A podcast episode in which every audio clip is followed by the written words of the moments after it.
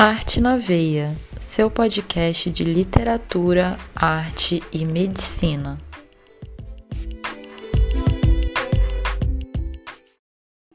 Boa noite, queridos ouvintes do Arte na Veia. Aqui quem está falando é a Luana, a queridinha do Carnaval Carioca e das aulas de dança. Oi, gente, boa noite. Meu nome é Raquel Boixá. Eu sou estudante de medicina da, de Macaé, né? E o grupo Arte na Veia fica no UFRJ, então eu sou aqui meio uma intrusa, mas pertencente ao grupo. Estou muito feliz de participar desse podcast com vocês. Olá, pessoal. Meu nome é Cleiton Magno, sou conhecido como Marense aqui por vocês. Sou estudante de medicina aqui do sétimo período da campus Fundão da UFRJ. É um prazer poder estar aqui hoje com vocês. E hoje a gente está gravando mais um episódio do podcast com uma convidada muito especial, a professora Ana Borralho. A professora Ana Borralho, se ela permitir, né, que a gente apresente ela, como nós, ela foi aluna da medicina da UFRJ. A sua graduação compreendeu o período de 1969 a 1974, quando ela se formou em outro Rio de Janeiro, outra UFRJ e outro Brasil. Talvez não tão diferentes, mas certamente não os mesmos. Ela possui mestrado em clínica médica, já foi diretora adjunta de graduação da Faculdade de Medicina da UFRJ entre 1998 e 2010.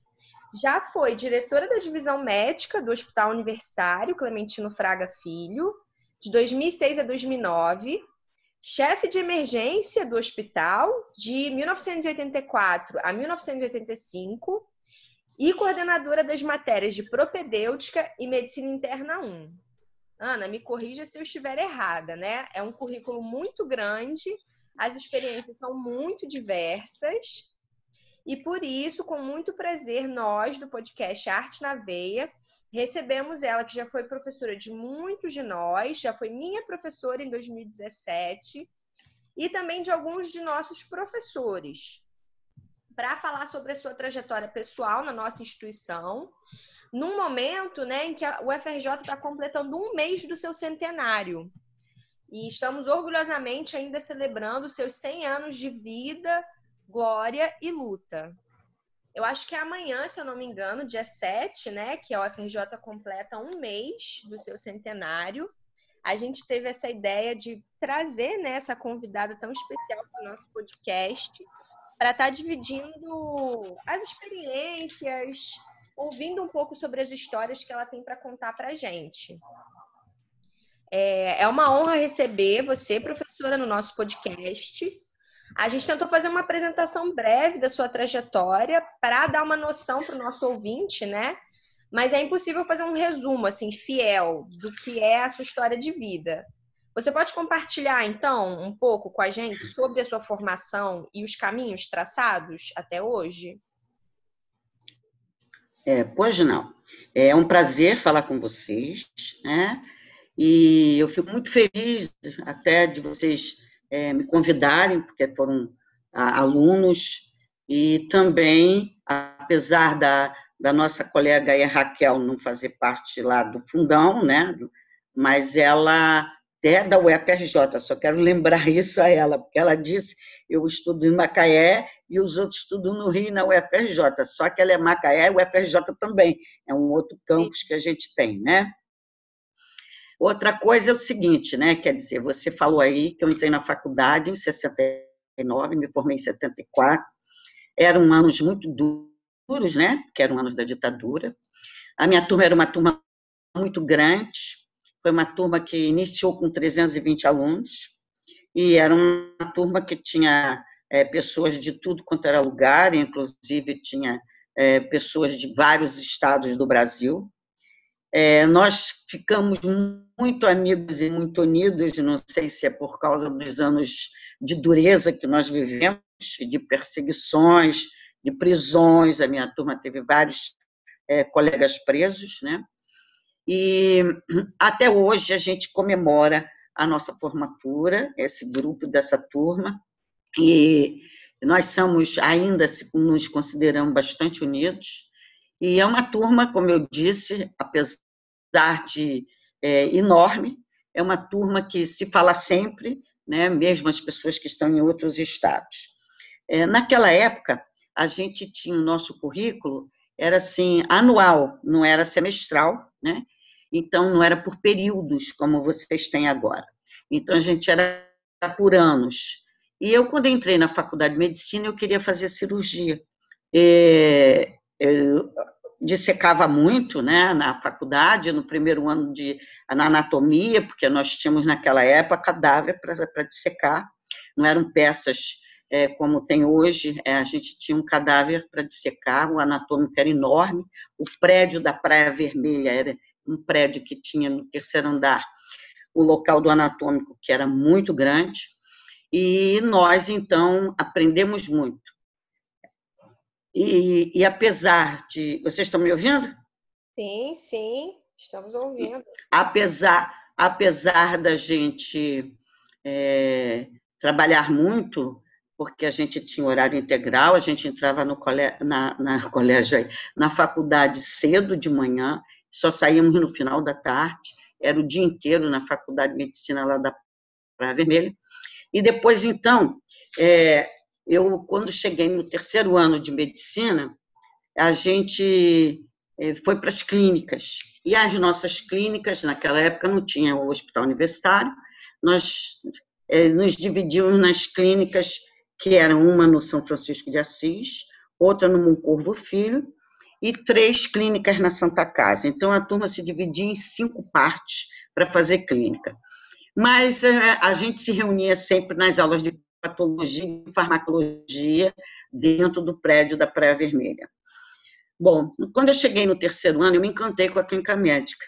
E desde o terceiro ano de medicina, eu quis fazer clínica fiz clínica, aí eu fui para o São Francisco de Assis, foi a clínica que eu fiz, me formei lá, fiz internato e tudo, é tudo lá. Naquela época, no internato, a gente já escolhia especialidade, e fazíamos um ano daquela especialidade. Hum. É, não tinha residência ainda. A primeira residência médica que teve foi lá do, do Hospital de Servidor de Estados, aqui no Rio de Janeiro, e mas não foi na nossa, foi um ano depois da gente se formar. Então, as clínicas da Santa Casa e do, e do professor Lopes Ponte, que era no São Francisco de Assis, é, começou uma forma de residência médica. E eu continuei lá, no, no São Francisco de Assis, e lá fiz dois anos de clínica médica, e depois ainda fiquei mais um ano como bolsista lá, e consegui é, ser contratada da universidade como médica plantonista e eu dava plantão no São Francisco de Assis. Era aí uma dúvida, é, é, muito diferente assim do que a gente tem hoje, né? Então deixa eu ver se é, é. Não era uma residência que você fazia ou você fazia residência nessa clínica? Era residência, considerada uma residência, que a gente ficava o dia inteiro lá, todos os dias, como um residente, né? E atuando na clínica médica. Não era clínica, era um hospital, era o Hospital São Francisco de Assis, né? Ah, tá. onde existia a quarta disciplina de clínica médica, que era serviço do professor José de Paula Lopes Ponte, e que o chefe de clínica era o professor Rodolfo Rocco. Então, foi lá que eu que pensei em vida universitária, quis continuar a fazer vida universitária. Foi lá que eu fiquei esses três anos depois de formada, dois de residência, mais um de bolsista, e foi lá que eu fui indicada para, naquela época, era auxiliar de ensino. O hospital universitário ia começar e o professor Pontes indicou é, cinco pessoas, cinco, cinco pessoas dessa residência para serem auxiliares de ensino na época. Assim como o professor Fraga indicou da Santa Casa, e houve indicação do professor Feijó também das pessoas do Moncorro Filho. E assim nós começamos no hospital universitário. Em 1978, começou o hospital universitário, que começou primeiro por ambulatório, é, e depois, em, em 79, criou-se o, o centro cirúrgico, deu início às cirurgias, então a emergência foi criada. Emergência foi criada, eu sempre gostei de emergência, fiz dois anos quanto acadêmica, bolsista, concursada pela antiga SUSEME, que hoje seria Secretaria Municipal de Saúde, E é, naquela época a gente chamava Suzeme, né? É, e eu fui. Da... Hein? A Suzeme ainda existe. É, existe, mas, naquela... mas agora é um pouco dividido, né? Vocês têm é, estado e tem município. Naquela época era tudo uma coisa só. A gente prestava concurso no final do quarto ano e a gente, os concursados ficavam dois anos nessa emergência. A gente era plantão, dava 24 horas semanais durante dois anos, no quinto e no sexto ano, até se formar. Tá? E eu entrei, então, para o Hospital Carlos Chagas, porque eu queria um hospital fizesse 24 horas, e lá eu fiz o quinto ano, e é em 73, e em 74 o sexto ano lá. Em 74 eu fui acadêmica bolsista, eu, eu era acadêmica bolsista, e em 74 eu fui chefe de acadêmicos lá no Carlos Chagas. Era eu que fazia escala das salas, eu que fazia escala de saída da ambulância, né? E trabalhando também, claro. E depois, como eu sempre gostei muito de emergência, quando em 79 o HU é, inaugurou sua emergência, que era de porta aberta, a gente atendia paciente baleado, paciente acidentado e tudo mais.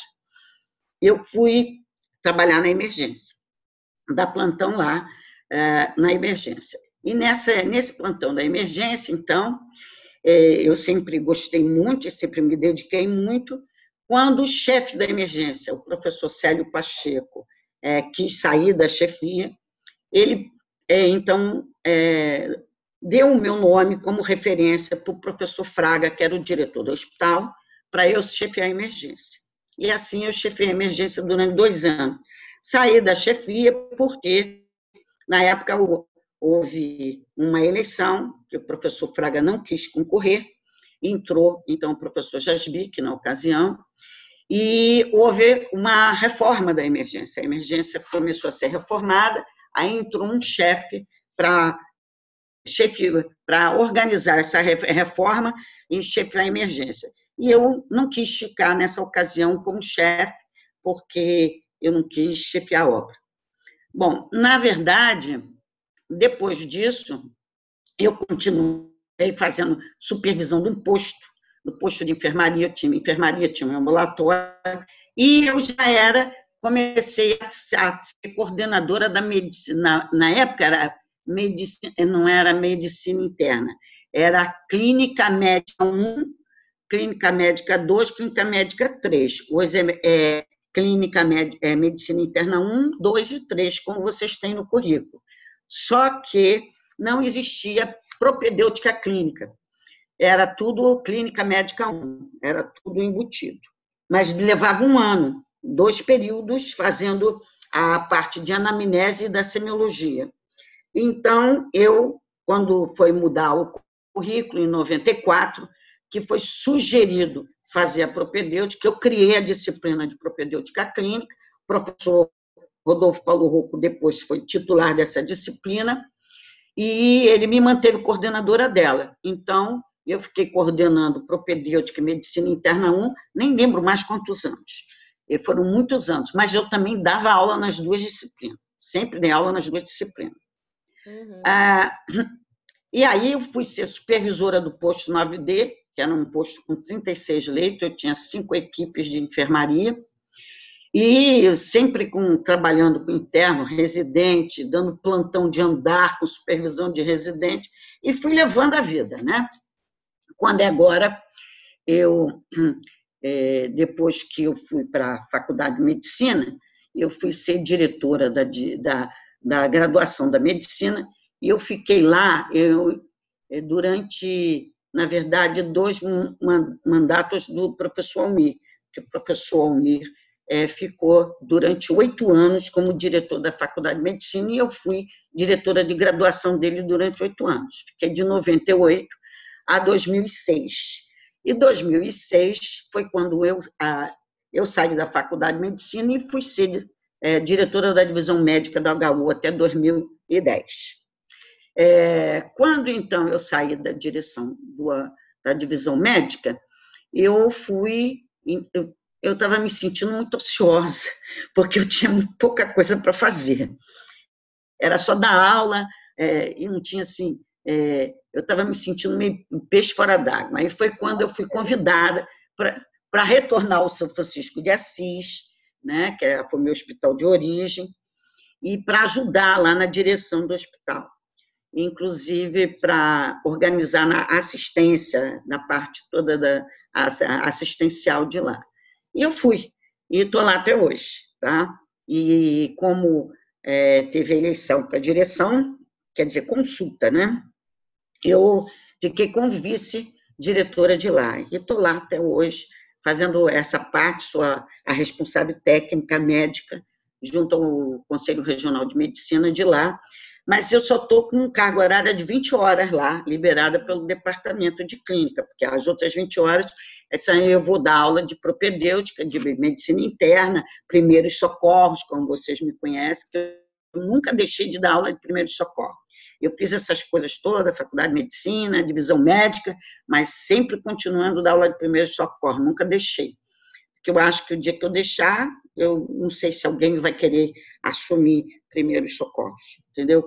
E eu acho que é uma coisa importante, acho que vocês, alunos, gostam muito, porque é no início do, do, do, período de vocês na faculdade, né, no segundo período, para vocês terem alguma noção e não ficar achando aquela chatice que é só a questão do básico e achar que não serve para nada. É para vocês entenderem que o básico também serve para muita coisa. Então, eu acho que o primeiro socorro é muito importante.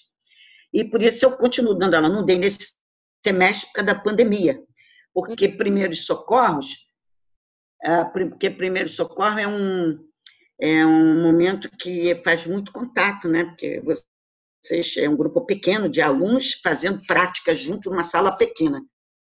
Então, eu não pude fazer primeiro socorro durante a pandemia por causa disso. Então, esse, esse ano eu não dei aula de primeiros socorros, tá?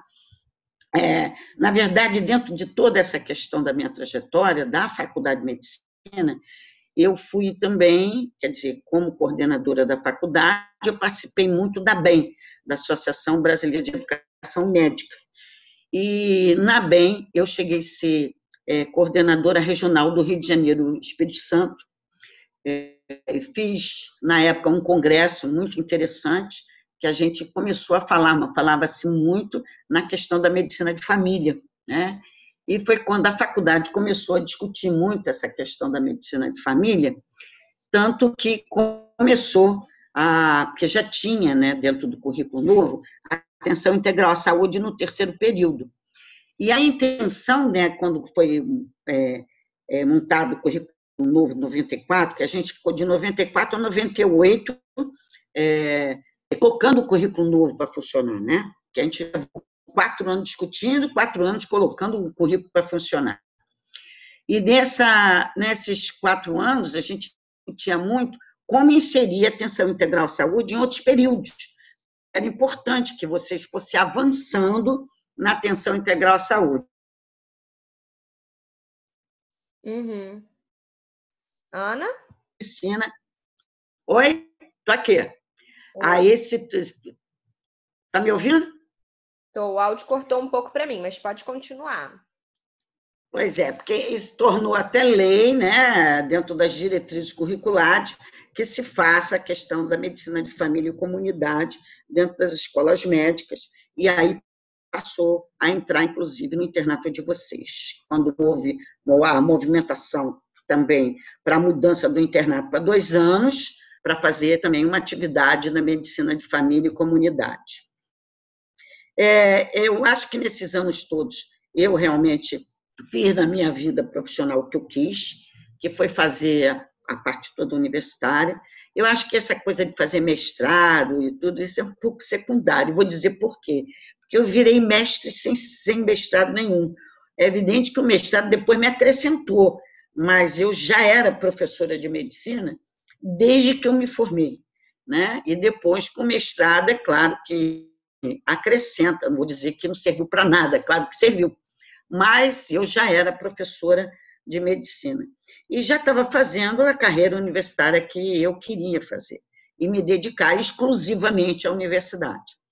eu sempre me dediquei exclusivamente à universidade. Tentei, logo no início de formada, até ter consultório particular, mas não deu certo, porque eu não conseguia me habituar àquele local, o lugar fechado, aquela sala, e aquele, aquela situação não era a minha praia. Minha praia é o hospital geral, né? e na época era trabalhar em emergência, trabalhar com aluno, nunca, gost... nunca fiquei sozinha em enfermaria, sempre rodeada de aluno. Então, eu, na verdade, eu fiz sempre na minha carreira o que quis, tá? Não sei se eu falando essas coisas, se é, deu para entender a minha vida profissional, e não sei também se vocês estão satisfeitos com esse meu relato, ou se vocês querem que acrescentar alguma coisa.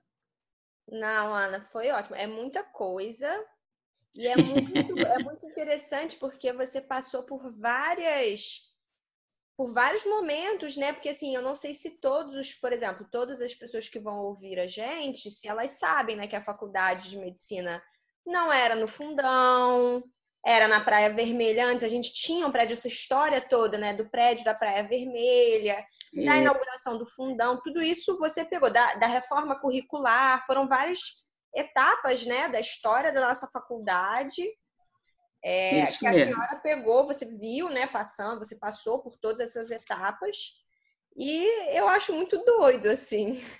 Eu acho muito isso tudo. É porque, eu na verdade. também o fato de ela contar tudo isso cronologicamente, né? Ela ter uma relação, sabe, de continuidade e guardar isso muito bem.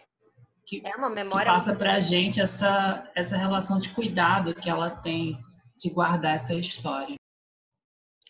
É, são 46 anos de formada que eu vou fazer agora, é 3 de dezembro. Então, eu ainda estou com a memória boa, né? Uhum. ainda dá para contar a história, não é mesmo? Sim, a gente pensou em fazer algumas perguntas para você, né? Porque aí a gente consegue explorar algumas questões. Pois não, pode fazer. Sim, por exemplo, você falou de quando você entrou na UFRJ, né? Que você queria fazer cirurgia, certo? Como é que foi essa sua, essa sua, experiência assim, com a UFRJ antes de você entrar? Porque hoje em dia a gente faz um cursinho, né, para entrar na faculdade. É, tem muita gente que já entra na faculdade já querendo, sabendo o que quer, né? Então, assim, desde os primeiros períodos já sabe o que quer, já tem parente médico. Como é que foi isso para a senhora, assim, a, a, entrada na universidade? Não, na verdade, na verdade, eu não tinha nenhum parente médico, né? É, eu estudei sempre em colégio público. Eu estudava num colégio lá em Jacarepaguá. Eu morava em Jacarepaguá. Estudava num colégio na Taquara chamado é, é, Colégio Estadual Brigadeiro Short, que era um colégio incrível que era. Eu estudei até o científico lá, e quando eu saí do colégio, do, do terceiro ano científico, que na, na, minha época era dividido em ginásio e científico, né? Quando eu saí do científico, eram quatro anos de ginásio e três de científico. Eu tentei é, o vestibular e estava passando é, para a UF, e a UF tinha uma segunda fase, que eram provas é, orais e tudo mais, e eu senti que aquilo que eu não queria realmente é, ficar na UF. E eu queria tentar a Nacional de Medicina, que naquela época a nossa faculdade era dita Nacional de Medicina. E eu tinha um professor no terceiro ano científico de biologia, que ele era professor do curso Galote, ali na Álvaro Alvinas, no centro cidade.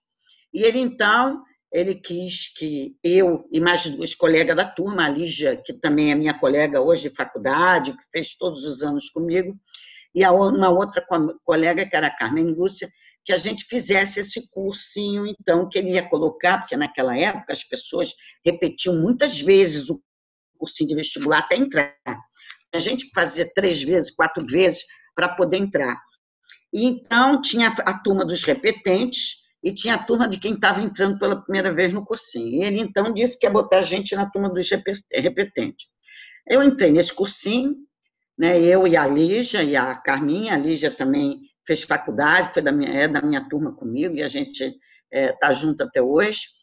E, e nesse, nesse cursinho, então, eu, eles faziam muito simulado, aquele simuladão de prova, como se fosse a prova mesmo do vestibular, porque antigamente o vestibular era dividido, era uma prova de física, uma prova de química, uma prova de línguas e, e de conhecimentos gerais, e então era uma era, e cada faculdade fazia o seu vestibular.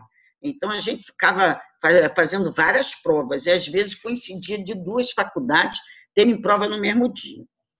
E eu lembro que a minha prova para a Nacional de Medicina foi no Maracanã, né? no dia 2, no dia 2 de janeiro, a oh, prova. Gente, ela lembra da data. É, 2 de janeiro a prova lá, no Maracanã. E era assim, muito difícil, tudo muito difícil. Mas quando eu entrei nesse cursinho, quando eu fiz o primeiro simulado, eu ganhei o primeiro lugar lá do curso, a maior nota, e na maior nota significava o quê? Uma bolsa. A gente, naquele mês, a gente não pagava curso. E eu terminei meu curso quase sem pagar nada, porque eu tirava sempre nota boa, eu tirava sempre 100% de bolsa, porque eu tirava a maior nota da, da turma. E assim eu terminei meu curso, entrei para o vestibular, né? fiz o vestibular, eu fiz o ERJ e fiz a Nacional de Medicina. Fiz para o ERJ também. Eu fiz só para duas. Passei nas duas, sendo que eu fui fazer desistência da UERJ, porque eu quis ficar na Nacional de Medicina. E daí começou, né? Teve trote. No trote me pintaram toda e botaram uma bônia que eu tenho até hoje, né? Uma bônia que tem as siglas FNM, quer dizer, FNM, né? É, que era a Faculdade Nacional de Medicina. E depois eu voltei para casa com muita vergonha, porque eu toda pintada pela rua, eu era mocinha, né? E o pessoal, aí passou para medicina, aí passou para medicina. Eu andando pelo passeio público para ir tomar o ônibus, que eu morava em Jacarepaguá, eu ia até São Francisco para pegar o ônibus. E eu e a Lígia, essa minha colega de turma. Nós duas passamos. Então, é, daí começou, que eu queria fazer cirurgia. Porque eu tinha. É? De onde saiu isso, essa vontade de fazer cirurgia? Não sei, não sei até hoje. Inclusive, quando eu era criança, como eu era muito arteira, eu fazia muita, muita arte, a minha mãe para me sossegar, botava é, um prego dentro de uma boneca, um troço, eu ia catar, eu ia abrir a, boneca de pano para operar, eu pegava lagartixa para operar, entendeu? Eu tinha essas coisas. Até que eu quis fazer cirurgia, queria fazer cirurgia, ficava naquela, naquela anatomia até tarde, mesmo de sábado, saía de lá às vezes seis horas da tarde, secando, secando comprei material de secção, aquela loucura, queria, porque queria aprender tudo de cirurgia. Mas quando eu cheguei na clínica médica, eu me encantei pela clínica médica, né? Mas me encantei, porque eu tive professores brilhantes, né? Eu acho que o professor, ele com seu exemplo, mostrando para a gente a sua prática, ele é, deixa às vezes a gente deslumbrado, né? E era o pessoal lá do São Francisco de Assis, que era como se fosse da quarta disciplina de clínica médica, como se fossem, assim, pessoas é, que me incentivaram muito, me deram muito bons exemplos, e daí a minha aptidão pela clínica e fazer carreira universitária. E eu comecei já no sexto ano de medicina, no curso de férias dos alunos de terceiro e quarto ano, a, a dar aula para eles de semiologia dentro da enfermaria e daí começou toda a minha trajetória né, como professora de medicina. Então, foi isso, o meu encantamento da clínica, não sei se foi pelo ver os exemplos que meus professores me deram, né? E eu não tive, porque a faculdade de medicina, por fato de não ter hospital das clínicas, a gente não tinha um local que a gente visse muitos nossos professores na cirurgia, brilhando, vamos dizer assim. A gente via mais na clínica médica mesmo. Então, foi o que me encantou, foi a forma desses professores, e até hoje eu tenho eles como exemplo, né? Entendi. Uma coisa que eu queria perguntar para você, nessa época, né, que a UFRJ ficava na Praia Vermelha, para gente assim que não conheceu, só ouve falar e tal, como que era mais ou menos a estrutura, assim, né? porque a gente sabe que era um prédio onde ficava a Faculdade Nacional de Medicina. Mas como é que era, assim, por exemplo, a produção do conhecimento, como é que era o dia a dia ali dentro, o lazer dos alunos, né? Esse relacionamento com a Praia Vermelha, que foi uma, eu acho que foi uma mudança muito grande, né? Foi um marco, a mudança da medicina para o fundão. Né? É, na, lá dentro da Praia Vermelha, a gente mantinha né, todas as disciplinas, vamos dizer assim, da parte do básico, né? E que tinha o que a gente chamava de biomédico. Dentro da Praia Vermelha existia o biomédico, como vocês têm o biomédico lá na, na, na no fundão, lá no CCS. Então, existia aquelas disciplinas todas, bioquímica, biofísica, e, e a gente tinha uma parte da, dentro da, da, desse biomédico, que era uma parte muito forte da farmacologia, com muitas pesquisas, e também da fisiologia. O que, que era fisiologia? Toda aquela parte dos PCIs que vocês têm do segundo e terceiro período, era dentro da fisiologia, lá do tal do biomédico, que a gente chamava biomédico. E era dentro da Praia Vermelha isso, né? A produção do conhecimento era lá, era lá que a gente tinha as monitoria, disciplina de histologia, a gente tinha a caixa de lâminas para estudar, microscópio, e era o laboratório da bioquímica, era um laboratório imenso e belíssimo, muito lindo, todas as vidrarias, e a, os anfiteatros tudo de madeira entalhada, né? aquelas portas enormes, tudo de madeira entalhada, lajotas portuguesas. O prédio era lindíssimo, lindíssimo. Né? E no meio do prédio, né, no miolo dele, tinha uma pracinha que a gente chamava Praça Vermelha, porque tinha uma cerâmica lá no, no chão vermelha. Nessa pracinha que a gente fazia nossas reuniões, evidentes, reuniões políticas, né? E na época, às vezes, eu recebia a faculdade, o diretor vinha ao nosso encontro pedindo para a gente ir sair devagar, porque a polícia já ia entrar, ia invadir. Toda hora tinha camburão lá na frente, e eles cercavam a, a rua da faculdade, porque era uma, a faculdade ficava na, na Avenida Pasteur, né, e tinha uma ruazinha sem saída, que lá atrás dá para o Morro do Pão de Açúcar. Então, tinha a Casa dos Estudantes, né, e, e tinha um bandejão. E era uma rua estreitinha, então o que, que eles atravessavam? Aqui, um carro enorme, cheio de PM, tudo armado de, de, de, de escudo, cacetete, com aquela viseira na cara, porque quando saía confronto, o estudante jogava pedra e pau neles, era o que a gente tinha, a gente não tinha arma, né? Mas então é, Naquela época não existia ainda né, a, a bala de borracha, mas existia bomba de gás lacrimogêneo, né? que jogavam mesmo a toda hora em cima da gente, né, onde se tivesse reunido, fazendo alguma, algum comício, né? Porque a gente fazia mínimos comícios, assim, e nós tínhamos, e a Praia Vermelha era o foco, né? Então, que eu acho que eles demoliram a Praia Vermelha exatamente porque era de lá que saía as passeatas, que saía ah, os comunicados para as outras faculdades, para os outros estudantes se reunirem lá no passeio público, né? Era de lá que saía tudo. Então, nesse período, foi um período duro, né? Claro, toda hora a faculdade cercada, toda hora a gente tendo que tomar cuidado, porque eles prendiam mesmo. Na minha turma, sete foram presos de uma vez, e por aí foram, né? Foram presos, torturados, aquele negócio todo e aí alguns saíram escondidos, escondidos por algum tempo, em casa de parente fora do Rio.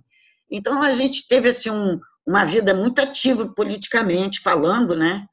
e também é, com muito receio do que pudesse acontecer, não só com a gente, quanto com os colegas. Né? Mas, apesar disso, não impedia da gente fazer passeata, fazer nossos encontros. Na faculdade tinha um local chamado Departamento Feminino, eles fecharam, né?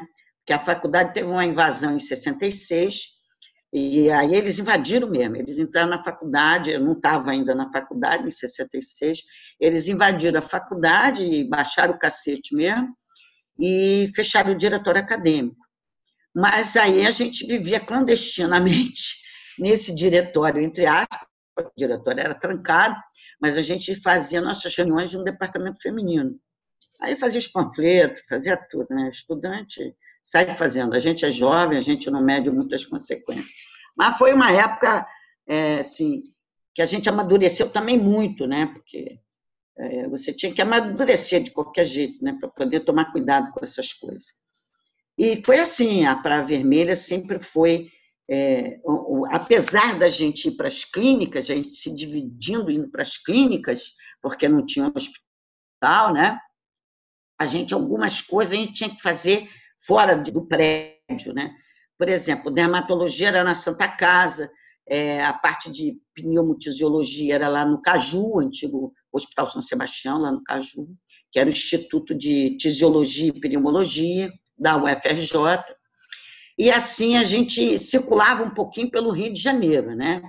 A parte de otorrino oftalmo, uma turma tinha que se dividir, porque era uma turma muito grande, metade ficava ali na Policlínica de Botafogo, outra metade ia para a faculdade, ou para a Policlínica do Rio de Janeiro, e a parte de oftalmo também na Santa, uma parte na Santa Casa, outra parte lá no São Francisco, serviço do professor Paiva Gonçalves. Então a gente se dividia para essas disciplinas, né? Mas no final a gente se encontrava no prédio, né?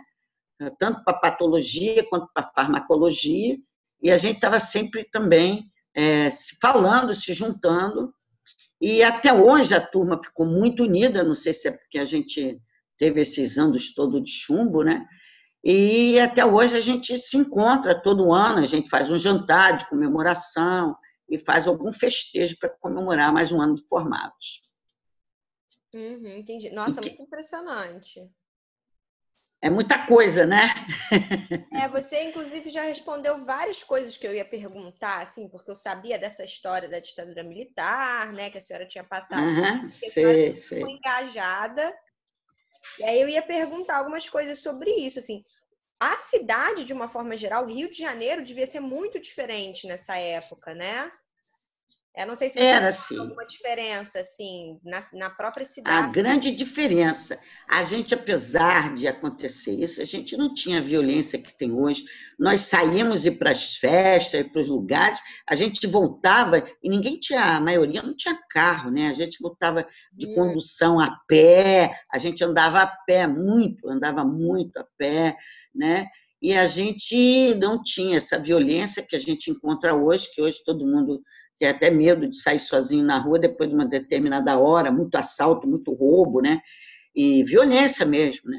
É, e é naquela época não tinha isso. É, isso é uma coisa que todas as pessoas mais velhas fazem, né? Que falam, que às vezes é, é de, isso. de dimensionar. É, e a gente tinha muito, é, os clubes, tinha muito é, festas nos clubes, né? Tinha muitos bailes, tinha hi-fi, tinha é, os cinemas, muito cinema para a gente ir, é, principalmente aqui na Zona Sul, porque eu depois, quando eu estava é, no segundo ano de medicina, eu me mudei, né? E vim morar no Flamengo. Eu saí de Jacarepaguá e vim morar no Flamengo. É claro que a Zona Sul tinha muito mais, é, vamos dizer assim, lazer, muito mais local de divertimento, como, por exemplo, a própria praia, né? Que a gente ia para a praia, a gente passava o dia inteiro na praia quando ia para a praia, né? E, e assim, muito cinema, tinha muito cinema, muito barzinho, chopinho, e a gente sempre tinha uma, apesar de todas essas essas andanças da gente e dessa parte bastante politizada, a gente também se divertia muito, a gente, né, no final de cada reunião dessa, ia todo mundo para o bar, né, para comemorar e tudo mais, né? Então, a gente teve uma, uma vida sempre bastante movimentada, vamos dizer assim. Né? E era uma, uma coisa que a gente era muito unido também, né? A gente tinha, assim, todo mundo da turma, a gente podia não ter, assim, grande relacionamento com uma pessoa da turma, mas se, se tocasse alguém da turma, todo mundo chegava juntos, né? Porque mesmo que não fosse assim aquele aquele colega de estar junto todo dia, mas a gente estava sempre junto e querendo saber notícias de todo mundo. Uhum, entendi. E assim, eu lembro, né, que quando eu era, quando eu fui sua aluna, no quarto período lá em 2017, uhum. você me contava muito de um momento emblemático, assim, teve um momento emblemático de confronto, né, com a polícia que você participou, você estava. É que eu não me lembro. É, a gente, a gente, a gente fugia, né? A gente fugia, claro, né? Porque eles jogavam bomba do gás lacrimogêneo, cada um fugia para um canto, né? E eles ameaçaram várias vezes de entrar na faculdade para invadir. Né? Uma vez, o próprio professor Lopes Ponte era o diretor, ele pediu que a gente saísse, porque a polícia sabia que a gente estava reunido dentro da faculdade e que eles iam entrar. E aí ele pediu que a gente saísse, mas que não saísse ninguém sozinho, que a gente saísse também não podia sair em bando, tinha que sair de três em três, porque a gente ia passar por eles fatalmente, para sair pela rua a gente ia passar pelo, pela polícia, né? E que a gente tivesse muito cuidado, né, para evitando. E quando a gente teve colegas presos, o próprio professor Ponte é, foi visitá-los né, na prisão e foi tentar saber, porque na época, tanto o professor Ponte quanto o professor Fraga, eles tinham influência com pessoas é, do primeiro exército, com a, da, é, da Casa Civil, ministro da Casa Civil, porque eles eram médicos dessas pessoas. Né? Então, eles conseguiram audiência, conseguir ir lá, ver os colegas, como é que estavam e tudo mais, né? E a gente pleiteava muito isso, que a gente queria a integridade deles, né? Porque naquela época eles, eles torturavam mesmo e às vezes sumiam com as pessoas, né? E a gente, então, ficava fazendo toda aquela reação para não acontecer o pior com nenhum deles, né? E aí os nossos professores que tinham esses contatos procuravam saber da integridade desses colegas. Felizmente, depois foram soltos, né? Responderam em processo na primeira, na primeira auditoria do Exército e tudo mais, mas, felizmente, depois todo mundo conseguiu é, terminar seu curso, as pessoas ficaram um pouco para trás, mas aí a gente dando força, e os próprios professores se reuniram, deram aula extras para eles, para eles poderem alcançar, uhum. para eles poderem alcançar o ritmo do, do restante da turma e poder não perder período, né? E assim foi. Quer dizer, na verdade, a gente só teve mesmo um colega, que esse colega gente até apelidava de Tatá, porque tudo que ele falava, ele falava tá, tá, tá. E, e esse colega foi preso, realmente, ele ficou três anos preso na Ilha das Flores, mas depois ele conseguiu ser readmitido na faculdade de medicina quando a gente a faculdade já estava no fundão. E ele conseguiu terminar o seu curso. Mas foi assim uma coisa bem penosa. Entendi. A senhora falou que, que você não estava presente é, naquele dia que ficou, conhecido, que ficou conhecido como o massacre da Praia Vermelha né em que a polícia chegou em não não porque foi, é, esse dia foi em 66, eu não estava na Praia Vermelha ainda, eu entrei em 60, 69. E em 66 que houve a invasão da Praia Vermelha. Sim, mas isso repercutiu muito na senhora, por exemplo, os alunos comentavam muito sobre isso, os veteranos. Como é que essa é, tanto, re, é, tanto repercutiu que quando a gente completou 40 anos da invasão, a gente fez até umas camisetas aí na Faculdade de Medicina é, e colocamos, né? Isso foi colocado, inclusive, no, no, na agenda que foi feita do CCS, do calendário da UFRJ. Então, foi colocado várias fotos né, dessa situação, dos estudantes fugindo e tudo mais, pela janela, pulando janela, aquele negócio todo. E a gente fez uma camiseta até comemorativa dos 40 anos da invasão foi repercutiu muito realmente, né? É, e os professores que antigos que lá estavam na ocasião sempre falavam o quanto foi bárbaro a invasão, que eles bateram muito nas pessoas que estavam lá, levaram muitos presos, torturaram muita gente, mas foi em 66 isso. Uhum. Sim, entendi. Tá bom. O que eu queria também saber da senhora é que você também já falou um pouco, né, ao longo assim do, do bate-papo, como é que era um pouco o seu relacionamento com a instituição e com os professores, com a sua turma, por exemplo. Qual que era o perfil, mais ou menos, da sua turma, né? Tinham muitas outras mulheres? Como é que era o perfil Tinha. época, o relacionamento, né, com as outras pessoas? Na verdade, a turma já tinha bastante meninas, sendo que a maioria eram meninos na ocasião. o relacionamento entre a gente era o melhor possível, né? A gente se dava muito bem, todos nós.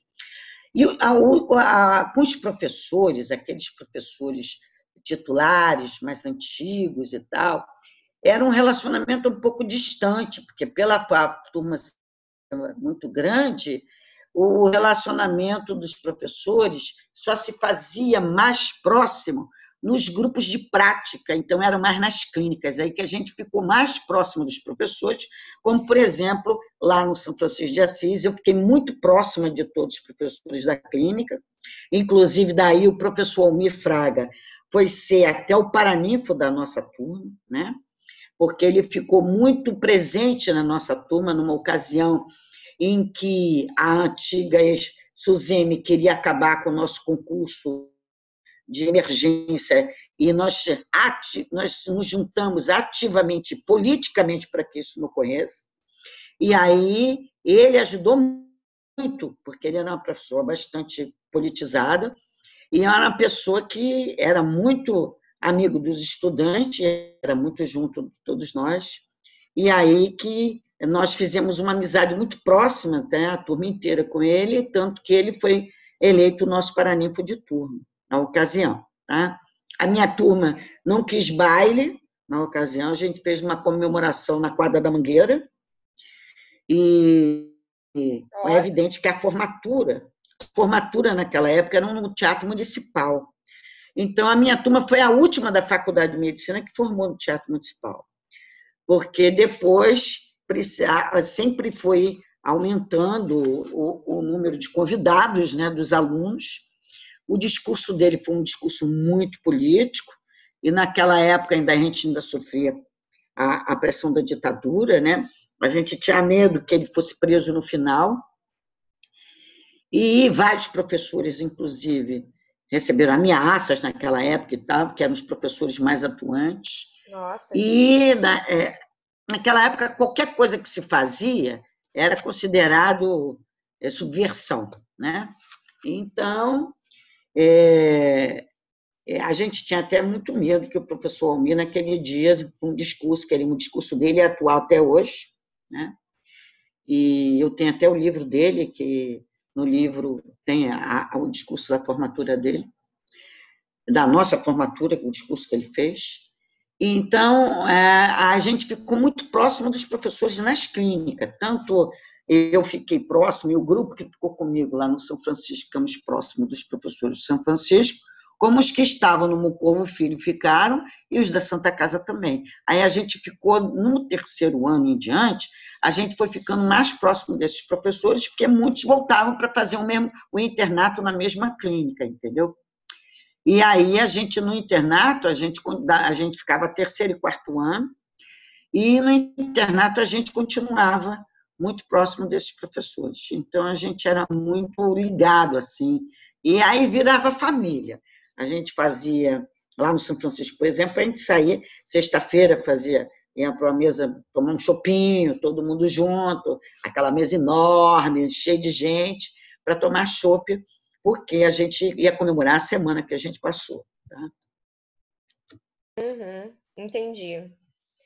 É, uma, uma outra pergunta, por exemplo, é, na sua turma, né, que você lembre, ou nas turmas, enfim, anteriores, ou dos seus veteranos, tinha, por exemplo, muitos alunos de baixa renda, muitos alunos negros, que uma das coisas que a gente vê de diferente, por exemplo, no Enem, nas turmas novas de medicina, é que o perfil vem mudando muito, né? Com a questão do Enem, das cotas, e sempre falam que, né? Que a medicina é um curso muito elitizado, sempre foi. Como é que era essa, essa questão, assim? Não, na minha turma tinha muito pobre. Eu, por exemplo, era pobre, pô.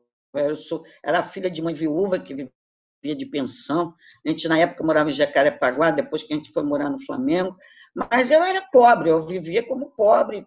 Tem vários colegas pobres e que superaram é isso, vinham de outros estados, viviam com dinheiro contado, morando na casa estudante. A turma que ficou lá no São Francisco de Assis, a maioria dos rapazes viviam na casa de estudante.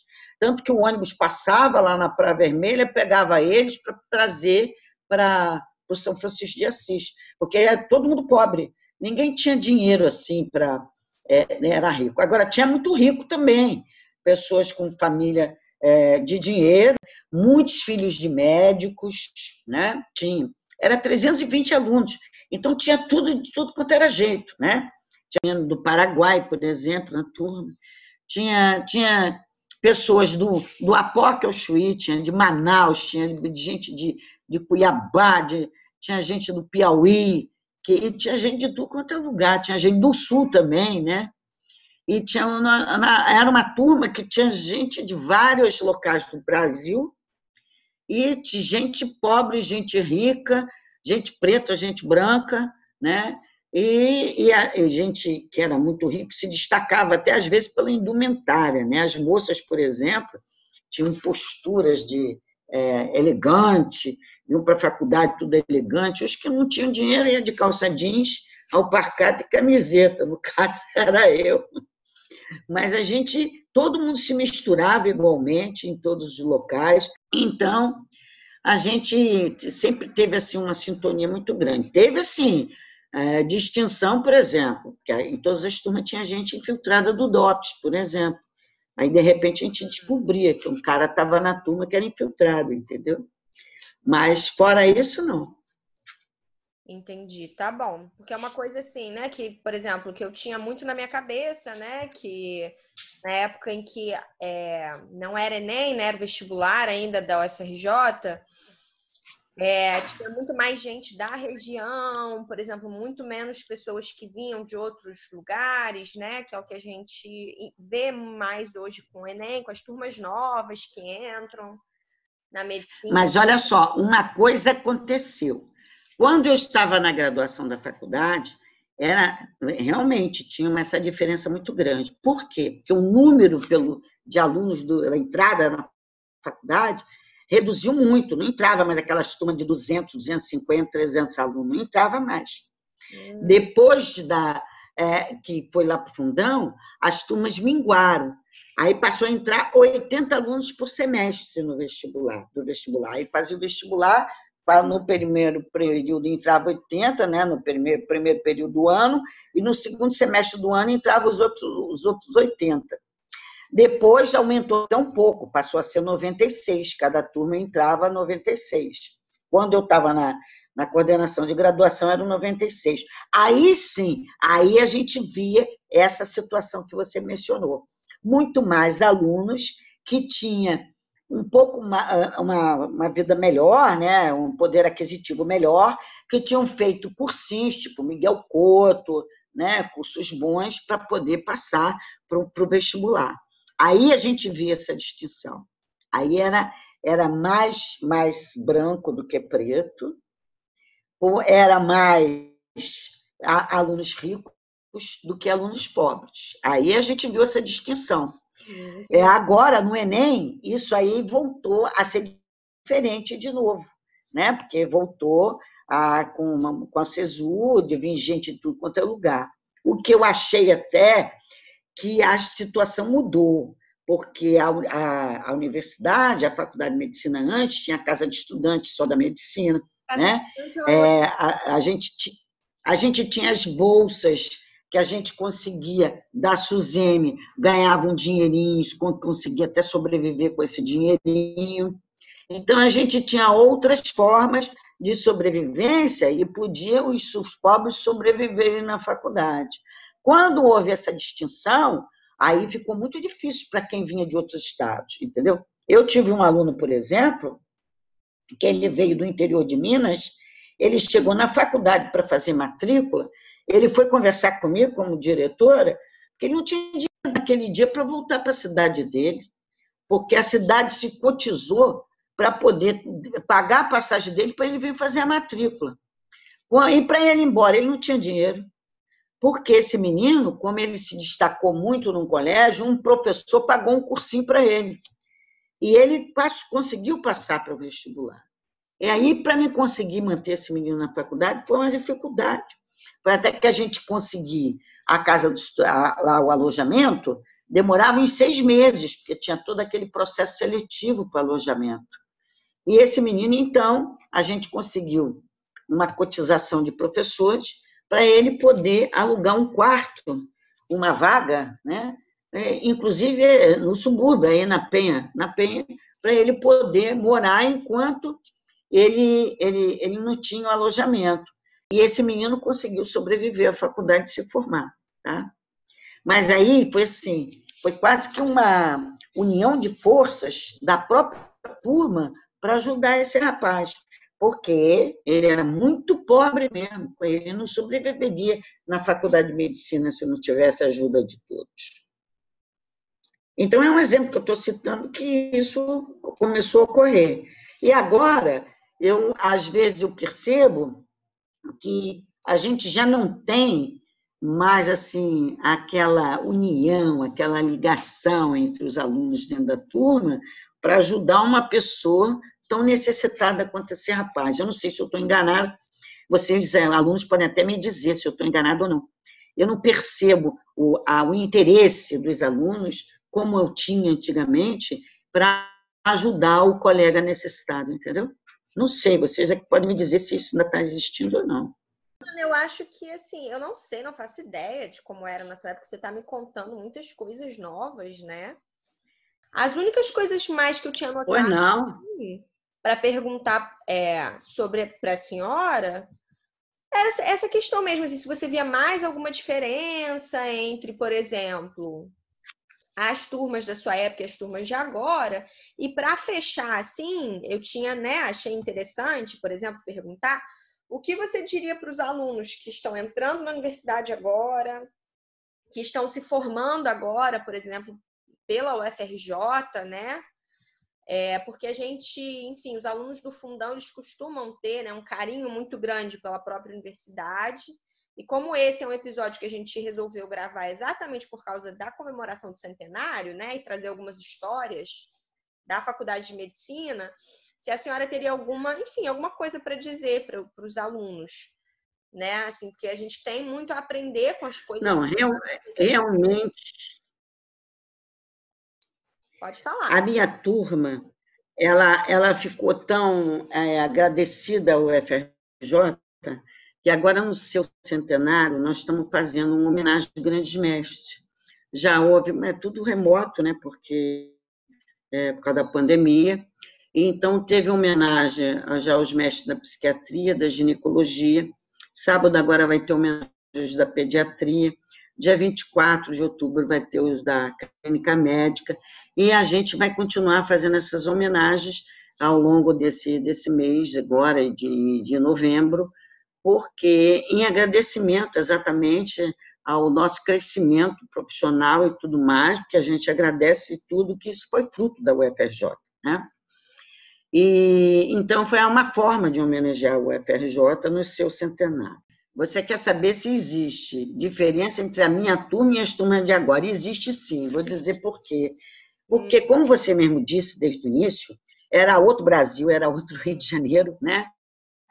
E, na minha época, a gente adquiriu uma maturidade muito cedo porque a gente tinha que ter muita responsabilidade, porque quando a gente passava no quinto e no sexto ano por dentro de um pronto-socorro, a gente lidava com vida, a gente saía na ambulância, a gente ia na casa das pessoas, era os estudantes que atendiam as pessoas, entendeu?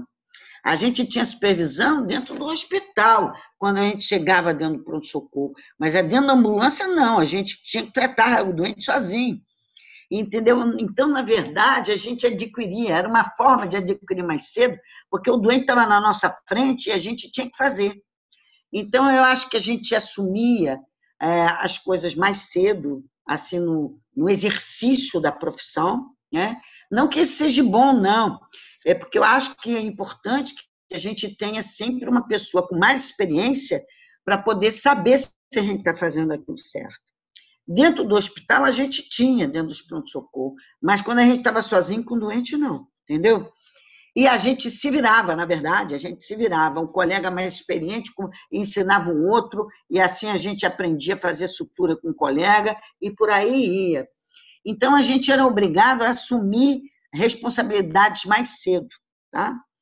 Agora, é evidente que era outro Brasil, era outro Rio de Janeiro, os pais também tem o seguinte: os pais antes, né, eles ficavam, uma mãe ficava em casa é, orientando os filhos, e o, pai, e o pai trabalhava.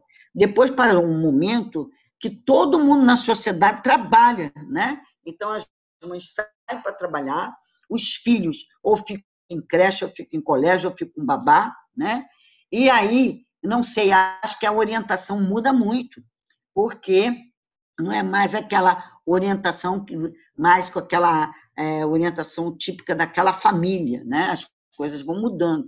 Então, realmente, a gente tem que viver com essa diversidade e tem que a coisa tem que evoluir, porque as coisas evoluem, não tem jeito. Hoje, o pai e a mãe têm que sair para trabalhar, porque senão a, a renda familiar não cobre só um indivíduo trabalhando. E a mulher conquistou um espaço. As mulheres trabalham fora, são profissionais, então as coisas mudaram muito. São 46 anos que eu tenho de formado. Vocês vejam, em 46 anos, quanto que não mudou isso tudo na sociedade? Quantos governos já tivemos, né? Então essas coisas vai tudo se mudando. Você vê, por exemplo, isso, isso na, na diferença assim, do, do processo de aprendizado dos alunos, se os alunos, por exemplo, têm, eu não sei, assim, porque eu não sou professora, né? Às vezes na posição em que eu tô, eu não, às vezes eu não consigo uhum. isso assim, mas como a senhora fala muito, né, das mudanças da sociedade, que a senhora percebeu que foram acontecendo, se você sente que isso mudou o próprio processo de aprendizado dos alunos, porque a gente né? Mas é claro que mudou. Mudou. A gente hoje, a, o, o, professor, né, e sente que o aluno, às vezes, ele tem mais dificuldade de alcançar um determinado patamar. E, às vezes, alcança por um esforço, é claro, próprio. Muitos alunos se sobressaem muito bem. A gente tem alunos aqui de um nível altíssimo na faculdade de medicina, né? E hoje, vocês veem, na minha época, não existia tanto a iniciação científica como existe hoje, que vocês fazem. Né? Então, hoje, o aluno tem muito mais possibilidade em iniciar na pesquisa do que na minha época. Na minha época, não era tão comum. Né? É, o que era comum era monitoria, mas não pesquisa, entendeu? Então, as coisas modificaram muito, realmente. Aham, entendi. Tá bom. Tem alguma dica assim que você queira dar, algum recado que você queira dar para os alunos que vão se formar ou que estão entrando? Não, o recado que eu dou é que vocês continuem assim, que vocês continuem estudando muito, que vocês continuem crescendo na faculdade de medicina, que vocês continuem amando essa faculdade, que ela essa faculdade está precisando que as pessoas gostem dela e tem muito amor a ela, porque os nossos governantes não têm amor à instituição pública nenhuma. Então, a gente precisa fazer com que ela sobreviva. E para ela sobreviver, vocês precisam cada vez mais né, mostrar o quanto gostam dessa faculdade, o quanto pode fazer para o progresso dela, porque o progresso dela é o progresso de vocês. Vocês progredindo, essa faculdade só tem a ser bem representada. E é o que eu mais eu quero, que a faculdade de medicina continue assim, sendo uma grande faculdade de medicina, apesar de ter modificado, que não é mais a nacional de medicina, mas a faculdade de medicina da UFRJ, que apesar de centenária a UFRJ, a gente não pode esquecer que a faculdade de medicina já tem mais de 200 anos, né? Então, ela está com 212 anos, foi a, não, foi a, a, vamos dizer assim, o início dessa grande universidade, e a gente não pode deixar que a Faculdade de Medicina, porque ela já foi muito mais prestigiada dentro da universidade do que ela é hoje, e a gente tem que procurar cada vez mais é, que esse prestígio continue, tá? Sim, com certeza, Ana. A gente agradece muito a sua participação. Foi muita coisa. Nossa, a gente passou por várias coisas aqui. E, e, às vezes assim nem tem muito espaço para a gente discutir tanto como a gente gostaria. Tem muitas histórias, enfim, muitas coisas que a gente poderia falar mais. É porque são muitos anos. Porque é, são muitos anos. São muitos anos, é muita história mesmo que você tem para contar. Isso e eu acho que sempre engrandece, né? A gente escutar assim é, outras pessoas, uma pessoa que viveu muito mais, muito mais coisa, né? Por muito mais tempo. Por isso que a gente pensou em trazer a senhora, porque a senhora também é bem aberta é, à conversa, né, ao diálogo. e a gente agradece muito, tá? Quando a gente fizer o episódio, a gente vai disponibilizar para a senhora, para a senhora escutar também, tá bom? Tá bom, muito obrigado, eu agradeço e fico contente de vocês terem me escolhido. É, a gente se A gente que agradece, professora. Foi um prazer poder ter ouvido sua história e compartilhar aí com o público. Isso, a gente se encontra Muito pelo obrigada.